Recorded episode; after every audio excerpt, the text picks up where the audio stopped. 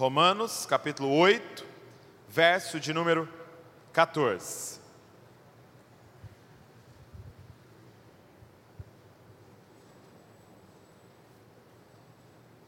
Semana passada nós falamos de Romanos 8, 13. Essa semana nós vamos falar de Romanos 8, 14 em diante. Diz assim: olha. Pois todos os que são guiados pelo Espírito de Deus são filhos de Deus. Verso 15 porque vocês não receberam um espírito de escravidão para viverem outra vez atemorizados, mas receberam o espírito de adoção, por meio do qual clamamos: Abba, Pai. O próprio Espírito confirma ao nosso espírito que somos filhos de Deus. E se somos filhos, somos também herdeiros, herdeiros de Deus e co-herdeiros com Cristo. Se com Ele sofremos, para que com Ele sejamos glorificados. Verso 18 porque para mim tenho por certo que os sofrimentos do tempo presente não podem ser comparados com a glória a ser revelada em nós. A ardente expectativa da criação aguarda a revelação dos filhos de Deus. Feche seus olhos. Pai, primeiro nós queremos te agradecer por poder estar aqui em família e poder se debruçar sobre a tua palavra, as escrituras sagradas e aprender mais sobre ti. E nós queremos te pedir, Espírito Santo, revela-nos o Pai. Espírito Santo, nos revela Cristo aqui, através dessas letras, nos guia em toda a verdade e transforma-nos, Pai, de dentro para fora. Pai, que esse mês de novembro seja um mês de transformação na nossa vida e de muito crescimento em Ti, Pai. É o que eu te peço no nome de Jesus. Amém e amém. É, Aqui em Romanos 8,14, Paulo está dando uma explicação para a igreja em Roma de como que funciona a salvação, como que funciona o se converter. E ele está dizendo que o processo é o seguinte: o Espírito entra na vida da pessoa, e esse Espírito testifica ao Espírito dessa pessoa de que ela é filha de Deus, de que ele é um filho de Deus ok? Você entendia que talvez você acreditava que há uma divindade, você acreditava que é, essa divindade é toda poderosa, tal, mas quando o Espírito Santo, e aqui Paulo coloca ele como Espírito da adoção, entra, te traz uma convicção: eu sou um filho de Deus, eu sou uma filha de Deus. E ele diz assim que um clamor começa a surgir na sua vida, ou seja, o teu espírito clama Aba, Pai. Aba, Pai. E eu não sei se você se lembra, mas o que, que é Aba? Aba é o jeito que uma criança de Israel falaria papá. Papai. Então, uma criança, quando ia aprender a falar, imagina uma criança perto de um ano ou pouco mais de um ano, que está começando a falar, ela vai balbuciar a palavra papai. Ela vai balbuciar a palavra pai. Então, ela vai falar papá, papá. Em hebraico ela falaria aba, aba, que é uma, uma, uma palavra é, é, emprestada do aramaico, mas que era muito comum em Israel. E até hoje, se você for lá em Israel, em Jerusalém, se você for num parquinho que estiver cheio de criancinha e vocês vão ver eles correndo atrás, geralmente de um barbudo e gritando: Aba, Aba, porque é papai, papai. Então fala comigo, Aba que, que Paulo está dizendo? Que quando o Espírito Santo entra, ele começa a te dar essa convicção, como um recém-nascido, como uma criança pura, que, que Deus é o seu Abba. Ele começa a testificar que Ele é o seu Pai, Ele é Senhor, Ele é Criador, Ele é soberano, mas esse Senhor, Criador, soberano é o seu Papai. Isso é lindo, não é?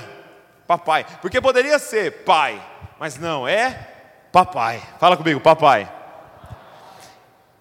Eu gosto muito da forma que Jesus coloca, porque Jesus, ele dá essas mesmas explicações nos evangelhos, mas ele é muito mais lúdico, ele usa ilustrações, né?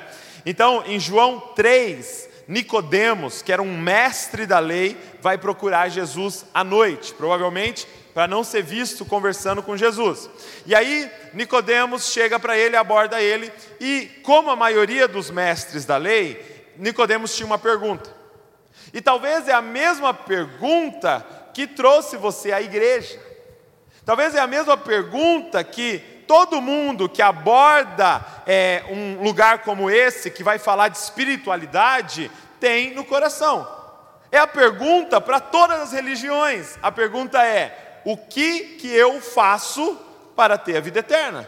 Ou em outras palavras, o que que eu faço para entrar no reino de Deus? O que que eu faço para ser salvo? E cada religião vai te responder uma coisa, ó, faz isso, isso, isso, você vai ser salvo. Em outro lugar, faz esse, esse ritual e você vai ser salvo. Em outro lugar, vai nesse, nesse lugar que você vai ser salvo. Mas quando Nicodemos aborda Jesus com essa pergunta, Jesus dá um nó na cabeça dele. Porque Jesus já começa respondendo: Ei, Nicodemos, se você quiser ver o reino de Deus, você vai ter que nascer de novo. E por que, que essa resposta dá um nó na cabeça? Porque ele estava esperando uma listinha de regras para ele obedecer e entrar no reino de Deus, mas Jesus fala para ele uma coisa que ele não podia fazer. Nicodemos, você quer ver o reino, você quer entrar no reino, então nasce de novo, então nasce da água e do espírito. E qual é o problema disso, gente? É que eu e você não podemos fazer nada para nascer. O que, que um bebê faz para nascer? Hã? O que, que um bebê faz para nascer? Nada. O problema do Evangelho, o problema da graça é esse: tira o controle da nossa mão e coloca na mão dele, porque aí no fim toda a honra e toda a glória é dada única e exclusivamente a ele, porque não tem nada. Qual é o bebê que pode se vangloriar de ter nascido? Nenhum. Porque quem faz todo o trabalho, gente? A mãe. A mãe gera, a mãe nutre, a mãe geme, a mãe passa dor, a mãe sangra e ele só nasce. O que, que Jesus estava dizendo para esse mestre da lei? Ei, Nicodemos, você quer saber o que você precisa fazer? Não tem nada que você pode fazer. Quem vai fazer tudo sou eu. Nicodemos, eu estou gerando você, eu estou nutrindo você, eu estou fazendo você crescer. Nicodemos, eu vou gemer, eu vou passar dor, eu vou sangrar e você só vai nascer da minha dor. Quem está entendendo o que eu estou falando? O que Jesus está dizendo para Nicodemos é: Nicodemos é graça. Se tornar um filho de Deus, Nicodemos, é graça. Gente, essa era a pregação de Jesus. Era o Evangelho. Jesus ia por toda parte pregando isso. E, e, eu gosto muito do que o Tim Keller fala no início do livro dele, de, de, é, O Deus Pródigo. Ele diz assim no, na introdução: ele fala, com frequência você vê Jesus diante de um fariseu e uma prostituta. E ele prega a mensagem dele. O fariseu se sente ofendido a ponto de querer matar ele e a prostituta sai salva. Você fala, peraí, é a mesma mensagem? Aí ele está diante de um mestre da lei e de um publicano, que eu disse para vocês que era como um político corrupto. O político corrupto abraça a mensagem e o mestre da lei rejeita e quer matar ele. Por quê? Porque essa era a pregação, gente. A pregação é o seguinte: ei, sabe o seu passado, sabe tudo que se acumulou até agora? Pega, joga fora e nasce de novo. Começa do zero. Eu tenho uma página em branco para te dar e uma nova vida. Aqueles que chegavam até Jesus, cheio de méritos, cheio de diplomas, cheio de boas obras, se sentiam ofendidos por essa palavra. Mas aqueles que entendiam quão pecadores eram, abraçavam essa palavra, abraçavam essas boas novas e passavam a viver esse evangelho. Quem é você diante de Jesus hoje? Quem é você diante de uma palavra como essa? Ei, sabe o que você passou? Joga fora. E nasce de novo. Nicodemos, se você quiser ver o reino de Deus, você vai ter que começar de novo a partir da revelação de quem eu sou e não de tudo que você aprendeu. Essa é a verdade do Evangelho. Ele tem uma página em branco para te dar. Ele tem uma vida nova para te dar. A proposta dele é nascer de novo e começar do zero. Ele vai lançar o que foi, o que está para trás no mar do esquecimento e vai te dar uma nova vida a partir de agora. Essa é a verdade do Evangelho. E o Tim Keller conclui dizendo assim: por que será que muitas vezes dos bancos da nossa igreja, com as nossas pregações, religiosos estão confortáveis sentados e os pecadores não entram nos nossos prédios? Ele conclui dizendo: provavelmente é porque a gente não prega a mesma coisa que Jesus pregava. Porque se pregássemos, as prostitutas da nossa cidade estariam abraçando a nossa mensagem, e os religiosos iam querer nos apedrejar. O que Paulo está dizendo para nós aqui é que não existe mérito nenhum em nós em relação ao novo nascimento. Se tornar filho de Deus é graça. Assim como se tornar filho do Josué foi graça, se tornar filho da Rose foi graça, eu nasci, não escolhi nascer, ninguém que está aqui escolheu nascer. Ele está dizendo: nascer de novo é a mesma coisa, não há mérito nenhum em você, foi Ele que te alcançou, foi Ele que veio atrás de você, foi Ele que se revelou a você, e você nasceu de novo e está clamando: Abba, Abba, Pai. Agora, deixa eu te mostrar um texto que eu confesso que quando eu li, eu fiquei intrigado. Mar, é, abre comigo Mateus 5, Sermão da Montanha, verso de número 43. Mateus 5, 43.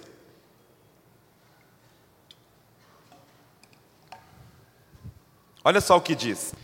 Em Mateus capítulo 5, verso de número 43. Jesus dizendo aqui no Sermão da Montanha. Ele fala assim: ó, vocês ouviram o que foi dito Ame o seu próximo e odeie o seu inimigo. Eu, porém, lhes digo: amem os seus inimigos e orem pelos que perseguem vocês, para que vos torneis filhos do vosso Pai que estás nos céus. Presta atenção. Jesus está dizendo assim no Sermão da Montanha: Ei, vocês ouviram o que foi dito aí? Ama seu amigo, odeia seu inimigo. Eu, porém, vos digo: ame os seus inimigos e ore por quem te persegue para que vos torneis filhos do vosso Pai que está nos céus. Aí eu falo assim para Jesus: Jesus, sua teologia está errada, Jesus. Porque Paulo me ensinou que é pela graça, que é mediante a fé, que eu nasci de novo, eu não tive escolha. Como é que você está me dizendo que para se tornar filho de Deus, eu tenho que amar meu inimigo e orar por quem me persegue? Gente, é difícil amar amigo. É difícil amar primo, é difícil amar irmão, quanto mais inimigo. É difícil ter uma vida de oração pelos irmãos, quanto mais orar por quem te persegue. E se você olha os outros textos, ele vai falar: ei, se alguém te bater numa face, dá outra. Ele vai falar: se alguém tentar roubar a sua capa, dá também a túnica. E aqui, gente, quando ele fala inimigos, não é igual hoje, que você está brigado com alguém do seu serviço, que falou mal de você. Não, inimigos no contexto deles eram os romanos, ou seja, aqueles homens que haviam dominado sobre ele, cobrando impostos abusivos dele, quando eles não pagavam, espancavam eles. Ele está falando, ame esses romanos, ore por esses que te perseguem, ou seja, interceda por eles para que vos tornei filhos do vosso Pai que está nos céus. Agora, toda vez que você encontra uma tensão como essa, a impressão que dá é que o sermão da montanha está falando uma coisa e que lá em Romanos está falando outra coisa. Toda vez que você encontra essa tensão, na verdade, é, é, a maioria das vezes é a pobreza do português. Por quê? Porque a palavra filho de Deus em, em Mateus 5 não é a mesma palavra para filho de Deus em Romanos 8. Em Romanos 8, quando Paulo diz que o Espírito testifica ao nosso espírito de que somos filho de Deus, a palavra ali é tecnon de Deus. A palavra tecnon significa filhinho de Deus. A palavra tecnon é usada para uma criança, para um bebê. Quando alguém ouvia um bebê, quando alguém tinha um filho criança, se chamava ele de tecnon.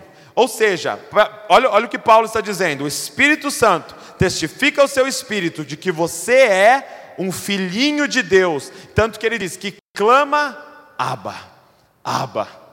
Agora em Mateus capítulo 5, quando Jesus diz: Ame o seu inimigo, ore por quem te persegue, para que vos torneis ruiós de Deus. E o que é ruiós? É filho maduro de Deus. Presta atenção. Ame o seu inimigo, ore por quem te persegue, para que vos torneis filhos maduros de Deus. Aqui Jesus não está falando sobre nascer de novo, Jesus está falando sobre amadurecer. O que, que, eu quero dizer com isso, gente? Se tornar um tecnon, um filhinho de Deus, é graça, é obra do Espírito. Se tornar um ruiós, tem a ver com o preço que você está disposto a pagar, com o Espírito que habita em você tem a ver com tanto que você está disposto a se negar, tem a ver com amar inimigo, orar por quem te persegue, tem a ver com dar outra face, tem a ver com andar a segunda milha, para que nos tornemos os filhos maduros de Deus. E por que, que eu estou falando isso? E por que, que nós vamos falar disso nesse mês de novembro? Sobre amadurecer, sobre se tornar os ruiós de Deus. Porque o lance é que tecnon não muda nada na sociedade. Eu não sei se você olha para isso, mas se você olha para os números da igreja hoje, gente, são surpreendentes. Na verdade, nós estamos vivendo uma onda e o que nós chamaríamos de um avivamento de evangelismo. Gente, olha o tanto de gente tem aqui no terceiro culto do nosso dia. O que é isso? Isso é uma onda, é um avivamento de crescimento, de evangelismo. Eu não sei se vocês têm experimentado isso, mas a galera está pedindo para você falar de Deus para ela. Antes, eu lembro que na minha época de criança, gente, é, é, era vergonhoso falar que era crente. Você sofria um bullying por ser crente. Tinha os meninos que ficavam correndo atrás de mim na rua de bicicleta para me bater e me xingavam, sabe de o quê? Filho de pastor. Olha que xingamento terrível. Hoje em dia as pessoas estão pedindo para ir na igreja, pedindo para você convidar elas, pedindo para você falar de Deus para elas, pedindo oração. Existe uma onda de evangelismo, e isso é do sul ao norte, gente. Todo lugar que você vai tem igrejas abarrotadas de gente. Porém, são igrejas lotadas de tecno. Por que, que muitas vezes você entra na igreja e fala: Meu Deus, que caos é esse aqui? Meu irmão, você já foi numa escola que tem 700 alunos, criança? Hã? Você já foi? Fica ali no recreio dando uma olhadinha. É um caos, meu irmão. É um desespero, é um Deus nos acuda naquele lugar. Por quê? Porque é um ajuntamento de crianças. Quem está entendendo o que eu estou falando aqui? E o problema é que criança não muda nada na sociedade. É por isso que a gente tem esse avivamento de evangelismo, só que os índices de divórcio, os índices de violência, os índices não alteram. Os índices de abuso infantil, os índices de, abuso, de, de, de é, violência contra a mulher não alteram. Por quê? Porque criança não muda nada. O que, que nós lemos ali em Romanos 8? A natureza aguarda com expectativa a manifestação dos ruiós de Deus. A natureza aguarda a manifestação, ou seja, que os filhos maduros de Deus apareçam em Bragança Paulista. Porque quantas pessoas você conhece que nasceram de novo? Muitas. Quantas pessoas você conhece que dão a outra face? Quantas pessoas você conhece que amam os inimigos e oram por quem perseguem elas? Precisa se levantar os filhos e filhas maduras de Deus. Porque, gente, volta ali em Romanos 8 comigo. Olha o que Paulo, e através do Espírito Santo, ousa escrever. Presta atenção. No verso de número 15. Perdão, verso de número 17. E se somos filhos, somos também herdeiros. E mais ousado ainda, co-herdeiros de Deus com Cristo. Paulo está dizendo assim: olha, se você recebeu o Espírito Santo, se você nasceu de novo, você é herdeiro de Deus. Você é co-herdeiro com Cristo, ou seja, tudo que Jesus tem, você tem. Ah, meu irmão, você não está nem entendendo o que eu estou falando. É como se eu perguntasse assim: quem aqui quer, gostaria de ser herdeiro do Bill Gates? Eu não, porque eu sou herdeiro daquele que criou o Bill Gates, daquele que criou todas as coisas, daquele que inspirou um cara para fazer o Windows, daquele que inspirou um cara para fazer a Apple. Nós somos herdeiros dessa mente que é dono do ouro, da prata, de todas as coisas. A pergunta é: por que, sendo herdeiro de Deus, vivemos da forma que vivemos? Porque temos privações. Como que um herdeiro de Deus está passando privações? Como que um herdeiro de Deus está mendigando as coisas? Como que um herdeiro de Deus está passando por isso? Porque o que está escrito em Gálatas, o que Paulo coloca em Gálatas, um herdeiro, quando é de menor, nada difere de um escravo, porque Deus não deixa imaturo pôr a mão na herança. É tudo seu, mas você não pode acessar, porque você se recusa a crescer. É como se eu tivesse em casa um carro que eu comprei para o Davi, de seis anos, mas ele não pode pôr a mão nesse carro enquanto ele não crescer, porque o carro antes do tempo seria a morte para ele. Quem está entendendo? A herança era do filho pródigo, mas como ele pegou antes, foi maldição na vida dele e não bênção. Gente, é tempo de crescer, porque tem uma herança tua reservada. Mas é somente os filhos maduros que acessam essa herança. É somente os ruiós de Deus que acessam essa herança. E deixa eu te falar uma coisa: as universidades estão clamando pela manifestação dos filhos maduros. O Brasil está desesperado, aguardando a manifestação dos filhos maduros de Deus nesse lugar. Nós não precisamos de um prefeito evangélico, nós precisamos de um ruiós no governo. Um filho maduro de Deus. Então a pergunta nessa noite é: como é que faz para amadurecer? Como amadurecer? Primeiro, a primeira coisa que eu vou falar para vocês é o que eu falo para o Davi e para a Luísa. Tá? Talvez foi a frase que eu mais falei para o Davi e para a Luísa na minha vida que é a seguinte: se não comer, não vai crescer. Você não ouviu essa frase, pelo amor de Deus? Se você não comer, você não vai crescer. Uma das frases que eu mais falei na minha vida para o Davi e para a Luísa é: come tudo. Come tudo. Quero nada no prato. Come tudo. E eu descobri uma coisa, abrindo um parênteses aqui, gente. Eu descobri uma coisa. Quem é a culpada disso daqui? é a dona Rosemary. Que ela programou minha mente para comer tudo. Hoje nós estamos tendo que falar: pare de comer. Deixe o prato de lado. Já percebeu? Às vezes, gente, eu estou num restaurante, você pede o prato, você não sabe direito o tamanho que vai vir o prato. Você coloca a comida, você começa a comer. Você já percebeu que tem uma hora que você já está cheio e você continua comendo até acabar. Por quê? Porque tem uma programação mental na sua cabeça que não pode ficar nada no prato. E você olha para alguém do lado deixando alguma coisa no prato, você fica desesperado. Não, isso é pecado. Gente. Pecado é o tanto que você está comendo. Boca de lixeira.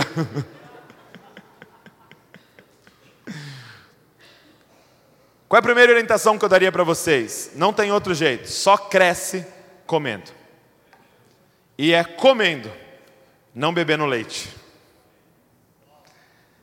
Hebreus vai dizer o seguinte: o autor de Hebreus vai falar, eu gostaria de dar alimento sólido para vocês, mas vocês ainda não saíram do leite. Leite ali é referência a leite materno, alimento sólido ali é referente a carne, proteína. Então, o que, que o, é, o autor de Hebreus está dizendo àquela igreja? Ele está dizendo o seguinte: tem uma diferença entre. Tem um alimento que é leite e tem um alimento que é alimento sólido. Agora, a gente sempre olhou para isso, então se você já ouviu falar disso, talvez você tenha essa interpretação. O que é leite? Leite é assim, quando alguém traz um, uma, uma, pregação mais simples, assim, entendeu? Quando alguém fala assim, ó, Jesus te ama, tem um plano na sua vida, aí você fala, pô, foi legal, mas foi um leitinho, entendeu? Foi um leitinho, né? É, é gostosinho, um devocional ali. Agora, quando alguém traz uma revelação profunda, que você nunca tinha visto na sua vida, explica lá o original, explica o Apocalipse, vem o Leandro Vieira, vem o, o Subirá, né? vem o Hernandes Dias Lopes, aí você ouve aquela mensagem e você fala: Meu Deus, isso aí foi uma feijoada de Deus. Né? Você até tuita, meu Deus, hoje nós comemos uma picanha do Senhor aqui. Porque a gente entendeu que leite e alimento sólido é a profundidade da revelação. Mas posso te propor uma outra interpretação? Qual é a diferença entre leite, e é como eu disse, uma referência ao leite materno, e alimento sólido? A diferença não é a profundidade da revelação, a diferença é quem processou o alimento para você comer. Presta atenção. O que é leite? Leite é um alimento que alguém processou e jogou na sua boca. Seu trabalho é o quê? Engolir ou não? Hã? Quem está entendendo? Leite é um alimento que alguém processou e só joga na sua boca e você só engole. Isso é leite. Então eu quero te propor que todas as pregações que você ouviu na sua vida são leitinho. Por quê? Porque alguém processou e jogou na sua boca. O que é alimento sólido? É o alimento que você caçou, que você preparou, que você mastigou e que você está tendo que digerir. Então, todas as vezes que você veio num culto, você recebeu um leite. Todas as vezes que você abriu o YouTube e assistiu algo, foi leite. Mas todas as vezes que você entrou no quarto, abriu esse livro sozinho, você estava atrás de alimento sólido. Quem está entendendo o que eu estou falando? Por quê? Porque quando você vai com esse livro a sós no seu quarto, meu irmão, você vai ter que caçar. Não é simples, não é fácil, dói, é penoso. Você lê a frase e não entende, você lê de novo, e lê de novo, e pergunta para alguém, e volta e lê de novo, e quando você volta depois de um ano para ler de novo, está tudo diferente de novo. Só que você está caçando. Você está mastigando, e às vezes é, ter, é carne dura. Entendeu? Para você tirar um caldo ali, você tem que mastigar muito, você tem que ficar um dia inteiro, uma semana, mastigando um versículo para sair. Só que isso é alimento sólido. Deixa eu te falar, qual é a diferença de um crente imaturo e um crente maduro? É o tempo a sós dele com Deus na palavra. Não tem outro segredo, gente. Não tem mágica. Gosto muito de uma frase do Leandro Vieira: evento nenhum pode fazer o que somente o processo pode realizar na sua vida. Não tem mágica, é quantos anos faz que você está debruçado nesse livro? Diariamente, buscando, buscando, mastigando, mastigando, mastigando. Entenda uma coisa, gente, eu não estou dizendo contra o leite, por quê? Porque todos nós só passamos pelas primeiras etapas da vida por causa do leite. É necessário compartilhar com alguém. Agora, você tem que transicionar, meu irmão. Se você quer ir para a próxima fase, você tem que transicionar daquele que é sustentado pelo alimento de alguém para aquele que prepara o próprio alimento e que vai passar a sustentar alguém depois. Sabe o que o autor de Hebreus fala? Já era para vocês serem pais, já era para vocês estarem ensinando, e vocês ainda estão no leite. Às vezes a gente olha para uma pessoa na, na, igreja, dois anos de convertida, já está madura, cara, fazendo um monte de coisa e voando. E você olha o outro, tem 15 anos na igreja e, e não amadureceu. Qual é a diferença, gente? Isso aqui.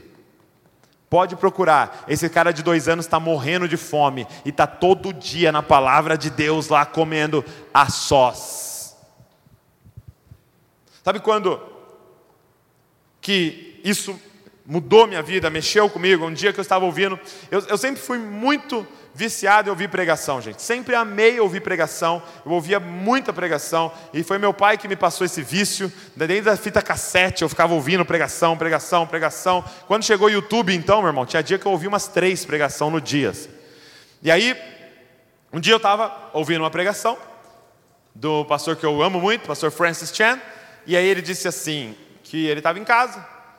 E apareceu dois testemunhos de Jeová na porta dele. E aí ele deixou os caras entrar, falou, entra aí e tal. E eles começaram a compartilhar a doutrina dos testemunhos de Jeová. E ele falou assim: pô, deixa eu compartilhar um negócio para vocês também. Eu falo com Deus, Deus me ouve e responde. Aí os dois já ficaram meio assim, né? Aí ele começou a contar testemunho. Pô, um dia que eu orei, aconteceu isso. Outro dia eu orei, na hora aconteceu tal coisa. Outro dia eu orei, aconteceu tal coisa. O testemunho de Jeová mais velho, vendo que o mais novo já estava se enrolando ali na, na, pregação do pastor, falou: não, vamos embora, vamos embora, né, que a gente tem outras casas para visitar. Aí o pastor Francis Chan falou assim: oh, eu vou andar na rua com vocês, e foi atrás deles. E continuou contando testemunho. Continuou contando testemunho. Chegou uma hora que os dois pararam, viraram para ele e falou: tá bom, o que, que você é? Você é esse pentecostal maluco? O que, que você é? Aí ele falou, cara, não sou nada. Eu só sou um homem que lê a palavra e faz o que ela manda. Só. Só isso, simples. Leio e faço. É só isso. Aí ele disse que aqueles testemunhos de Jeová olharam para ele e falaram assim: esse é o seu problema. Porque você não pode entender esse livro se um dos nossos líderes não explicar para você. O Francis ficou indignado com aquela resposta e falou: não, não, não, esse é o problema de vocês. Por quê? Porque como vocês sabem que os líderes de vocês não estão mentindo para vocês?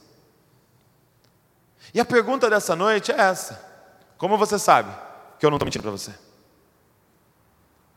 E entenda o que está em jogo, não é o seu domingo à noite, está em jogo a sua vida eterna. Você vai pôr a sua vida eterna na mão de um barbudo. Que falou alguma coisa no domingo porque estava com o microfone num prédio alugado? Quero desafiar você. E ele disse isso para os testemunhos de Eu quero desafiar você a pegar esse livro, ir para sua casa, ler e chegar na mesma conclusão que os seus líderes chegaram. Seberiano, o que, que, você falou? Romanos o quê? Está mesmo escrito? Será? Hã? Conferir na palavra, porque é o nosso destino eterno que está em jogo aqui, meu irmão.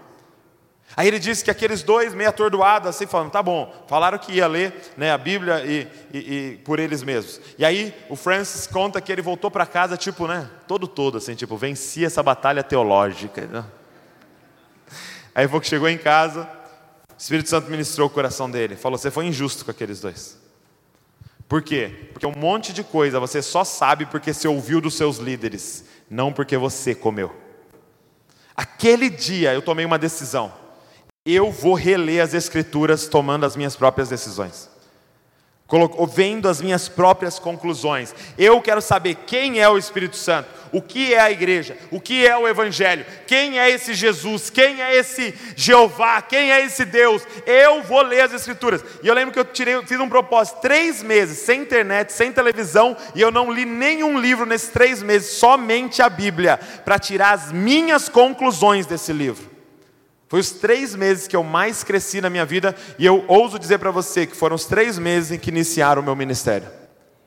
Porque eu falei, cara, eu vou comer esse livro, por mim, a sós, e um monte de coisa que eu nunca tinha visto na Bíblia, eu passei a enxergar. Só tem um jeito de crescer, gente. Ou o primeiro jeito de crescer é se você se debruçar sobre a palavra de Deus se tiver tempo a sós com Deus diariamente na palavra, é o jeito que você mais vai crescer. É mais do que qualquer congresso, qualquer conferência, qualquer seminário, qualquer escola. É você, o Espírito Santo, o autor das Escrituras, no seu quarto e a palavra de Deus. Segundo, segunda forma de crescer. Olha só. Romanos 17 diz assim: olha. E se somos filhos, somos também herdeiros. Então aqui filhos é tecnon, ok? Filhinhos, imaturos. Se somos filhinhos, somos também herdeiros. Herdeiros de Deus, cordeiros com Cristo. Se com Ele sofremos, para que também com Ele sejamos glorificados. Verso 18. Porque para mim tenho por certo que os sofrimentos do tempo presente não podem ser comparados com a glória a ser revelada em nós. Verso 19 a ardente expectativa da criação aguarda a revelação dos ruiós de Deus. Presta atenção. Verso 17 diz sobre o tecnon. Verso 19 diz sobre os ruiós. Então, verso 17 ele está em filhinho. Verso 19 ele é um filho maduro. Minha pergunta é: o que tem no meio de um técnon para se tornar um ruiós? O que tem entre técnon e ruiós que faz ele viver essa transição? Verso 17, filhinho. Verso 19, filho maduro. Então, é o que está no verso 18, que está no meio. Diz assim: Porque para mim, tenho por certo que o sofrimento do tempo presente não podem ser comparados com a glória a ser revelada em nós. Gente, como amadurecer? O que faz uma pessoa crescer e amadurecer? Fala comigo, sofrimento. Diga amém. sofrimento é o que nos faz amadurecer. E aí nós vivemos um problema, porque nós estamos sendo treinados para fugir de sofrimento durante toda a nossa vida. Gente, qual é a diferença entre uma criança e um adulto? A diferença entre uma criança e um adulto é a forma que se lida com o sofrimento. Uma criança tem a vida organizada ao redor da seguinte primícia: fugir de sofrimento e ir em direção ao prazer. Só. Uma criança vive para isso: fugir de sofrimento e ir em direção ao prazer. Qual é a diferença de uma criança para um adulto? É que o adulto maduro consegue suportar sofrimentos por um bem maior. Uma criança não consegue ficar acordando de madrugada para ajudar o irmãozinho. Um adulto perde várias noites para cuidar de uma criança. Quem está entendendo? A nossa capacidade ou a forma que a gente lida com o sofrimento revela a nossa maturidade. Ele está dizendo que estes sofrimentos é que transicionam alguém de técnon para ruiós. É claro, gente, que eu não estou dizendo que é para você ser um sadomasoquista. Eu não estou dizendo para você ir em direção ao sofrimento. Não estou dizendo que você pega aquele cara que trai todo mundo e fala, quer namorar comigo? Não estou falando disso. Eu estou dizendo para você que quando o processo chegar na sua vida, você não correr dos processos de Deus. Sabe, Muitas vezes gente, eu estava conversando com jovens, aconselhando jovens, cuidando de jovens, e aí esses jovens chegavam em seus primeiros empregos e falavam: Douglas, está muito difícil, meu gerente falou isso, meu gerente me humilhou, meu gerente falou não sei o quê, tem um cara mala lá querendo me trair, estou pensando em sair. Sabe o que eu falava? Não! Você está no lugar exato, porque é esse gerente que vai transicionar você para filho maduro de Deus. É esse sofrimento, é essa calúnia que vai fazer você virar filho maduro de Deus. Para de correr dos processos de Deus, cara. Para de correr dos sofrimentos. Nós aprendemos hoje, gente, vários analgésicos, vários anestésicos. A comida virou um anestésico para a gente. Os joguinhos viraram um anestésico para a gente. Os seriados viraram um anestésico para a gente. Quando começa o sofrimento, você corre para o Netflix, cara que Deus está falando, ei, eu preciso da manifestação dos filhos maduros de Deus. Abraça o sofrimento. Eu lembro que, quando a Luísa tinha seis meses, ela ficou doente. E ela começou com uma virose, vomitar, diarreia, e não passava, não passava. Aí nós levamos ela no hospital. Aí chegou no hospital, aquela notícia terrível, né? Seu filho vai ter que entrar no soro. Sua filhinha, de seis meses, vai ter que entrar no soro. E aí, né, a Val, muito sábia, falou: Não, vai lá você, né? Para eles colocarem a agulhinha no braço dela. E ela estava lá resolvendo alguma coisa dos papéis lá, e eu estava lá.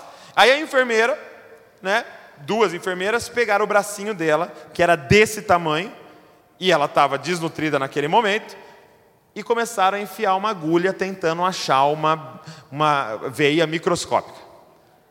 Desidratada, perdão, não, não desnutrida. A mãe ali já ficou né, desnutrida. Que isso, que vão pensar? Desidratada. Você que estava julgando a gente nesse momento.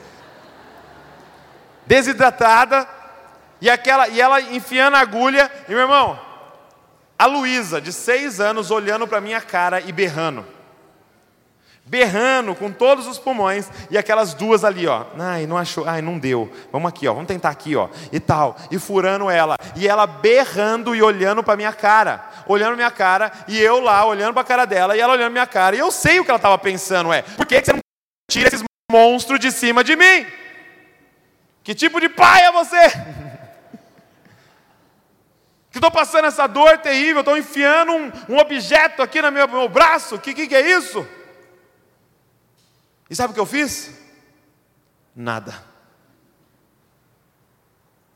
Por quê? Porque aquilo que a Luísa achava que eram monstros era a cura dela. Talvez você fique se perguntando por que, que Deus não responde muitas das minhas orações. Porque as suas orações muitas vezes é para Ele espantar alguns monstros que você entendeu errado. Não são monstros, são a sua cura. Está pedindo para Deus te tirar de lugares achando que é uma prisão, é um hospital. Está pedindo para Deus te livrar de sofrimentos que você acha que vai te matar. Não vão te matar, vão te curar. Você precisa ser curado, você precisa ser liberto, você precisa amadurecer. Só que é somente se você abraçar os processos de Deus na sua vida. Esse ano, na conferência, o tema da conferência vai ser Second Floor, que quer dizer segundo andar que nós queremos ministrar na conferência esse ano? Existe um segundo andar, existe um, um, próximo passo, existe um outro lugar para a gente alcançar, gente. Só que o que Deus falou com a gente sobre isso é que no reino de Deus não existe elevador, só tem escada. Se você quiser entrar nesse lugar, você vai ter que enfrentar a dor de subir degrau por degrau até chegar lá. E eu não sei se você já reparou num prédio, quando você está lá no primeiro andar, é tudo lindo, né? Tem o, o, o, piso, tem a pintura do, né, da parede, tem quadros, tem ar-condicionado, tudo lindo. Quando você entra na área da escada, você já reparou que nem piso os caras põem lá? Acho que os, os, os donos dos prédios pensam, onde nós vamos economizar? Já sei, na escada de emergência. Não tem piso, não tem pintura, não tem ar-condicionado, geralmente é um calor dentro daquelas escadas, e geralmente tem uma luzinha amarela, que dá a impressão que o It vai aparecer a qualquer momento e te pegar naquele lugar. E às vezes, quando a gente chega nessa parte da escada, a gente pensa: não, isso aqui não é de Deus, não. Melhor eu voltar para o primeiro andar, que é muito mais confortável. Você está disposto a passar pelos processos de Deus?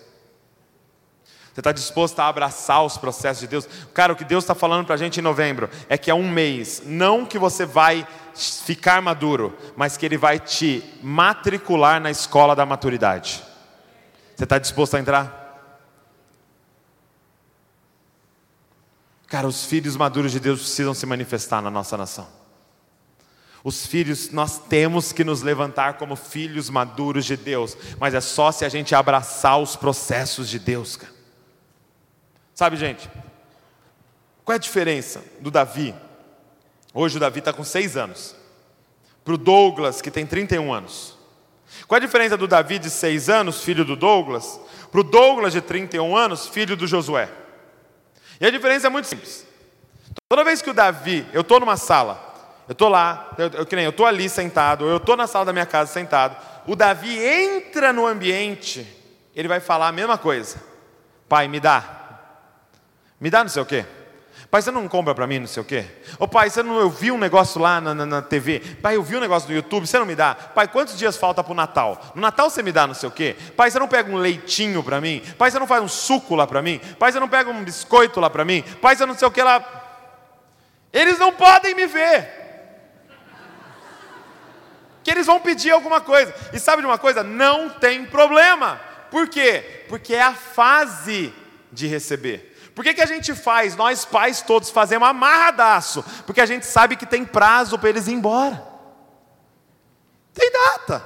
Eles vão crescer, eles vão amadurecer, eles vão virar marido, esposa. Por que, que a gente limpa bumbum sem problema nenhum? Porque vai parar.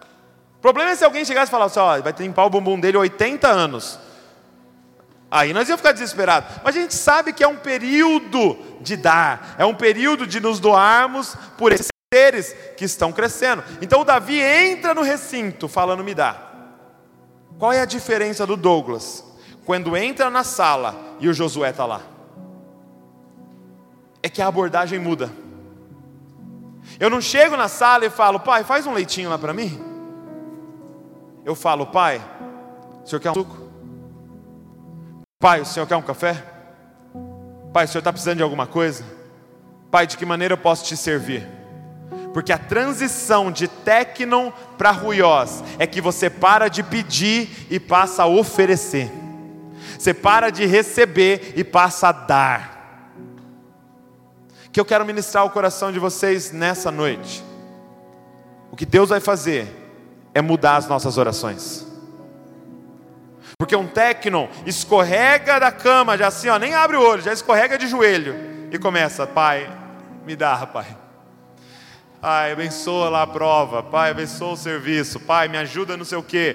Pai, eu estou cheio de problema. Pai, olha a minha dor, minha ferida, minha unha. Olha, Pai, o meu namoro. Pai, me ajuda. Agora, quando um ruioso acorda, ele já cai de joelhos e fala: Pai, o que o Senhor vai fazer hoje para eu me juntar ao Senhor? Pai, qual é a tua vontade para que eu realize ela na terra? Não é pai, olha para a minha vontade, olha para o meu desejo, olha para a minha dor. É pai, qual é a tua vontade, qual é o teu desejo e qual é a tua dor para eu ser alívio do Senhor aqui em Bragança Paulista. Você vai parar de levar suas lágrimas para Deus, para perguntar a Deus o que te causa lágrimas, para eu ser o consolo em Bragança Paulista. Você teria coragem de orar? Compartilha comigo os teus sofrimentos, Senhor. Eis-me aqui, envia a mim nesse lugar. Você teria coragem de orar, Senhor, deixa eu ver o que está acontecendo em Bragança. Revela para mim, deixa chegar a informação para mim, para eu ser a solução do Senhor neste lugar. Porque a diferença de um tecnon para o ruiós é que tecnon causa problema, ruiós resolve problema. Você passa de demanda para recursos.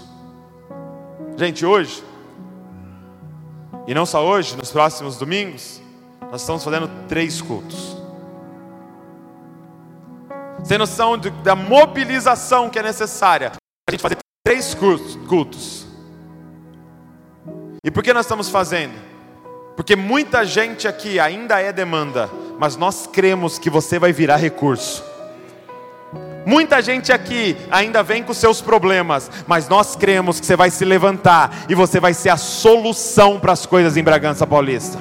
Muita gente aqui veio ferido, e nós cremos que você vai ser curado, e você vai curar outras pessoas que estão feridas. Você vai se levantar como filho e filha maduro do Senhor. Chega de dar trabalho, cara. Vamos começar a resolver os problemas. Subirá um dia disse para mim, falou: Douglas, você percebeu que os caras estão tendo muito menos filhos? Por quê? Porque se mudou o entendimento sobre filhos. No passado as pessoas tinham muitos filhos, porque no passado entendia-se que filhos era recurso. Ter dez filhos era ter dez mão de obras na fazenda para ajudar. Ter filhas era mais mulheres ajudando em toda a demanda da casa, da demanda da fazenda. Ter muitos filhos era quando tivesse que brigar com alguém, vinha todos os filhos junto. Agora mudou. Agora filho é gasto. Agora filho é demanda. Vai ter mais filho? Não, não, não, não. Pô, filho caro demais, cara. Não estou em condições de ter filho, porque filho é muito caro, porque a gente está com essa mentalidade. Desse, dessa, dessa infantilidade eterna, dessa adolescência eterna, aonde um, alguém existe só para sugar, sugar, sugar. Ei, quando a gente vai se levantar como recurso, como lucro para Deus, Chegou a nossa hora, cara. Chega de mimimi. Chega de vem a mim. Chega de ser a sanguessuga. Porque Jesus disse: melhor é dar do que receber. Sabe quando você vê alguém maduro? É quando essa pessoa tem mais expectativa no dia de dar presente do que no dia de receber presente. Sua mãe, provavelmente, tem mais ansiedade em guardar o presente que ela quer te dar do que esperar o dia que ela vai receber um presente de você. Porque gente madura ama dar. Ama dar. Ama distribuir. Deus quer nos colocar nesse lugar de ruiós, dos filhos maduros de Deus. Mas você precisa comer e abraçar os processos de Deus na sua vida. Fica de pé comigo.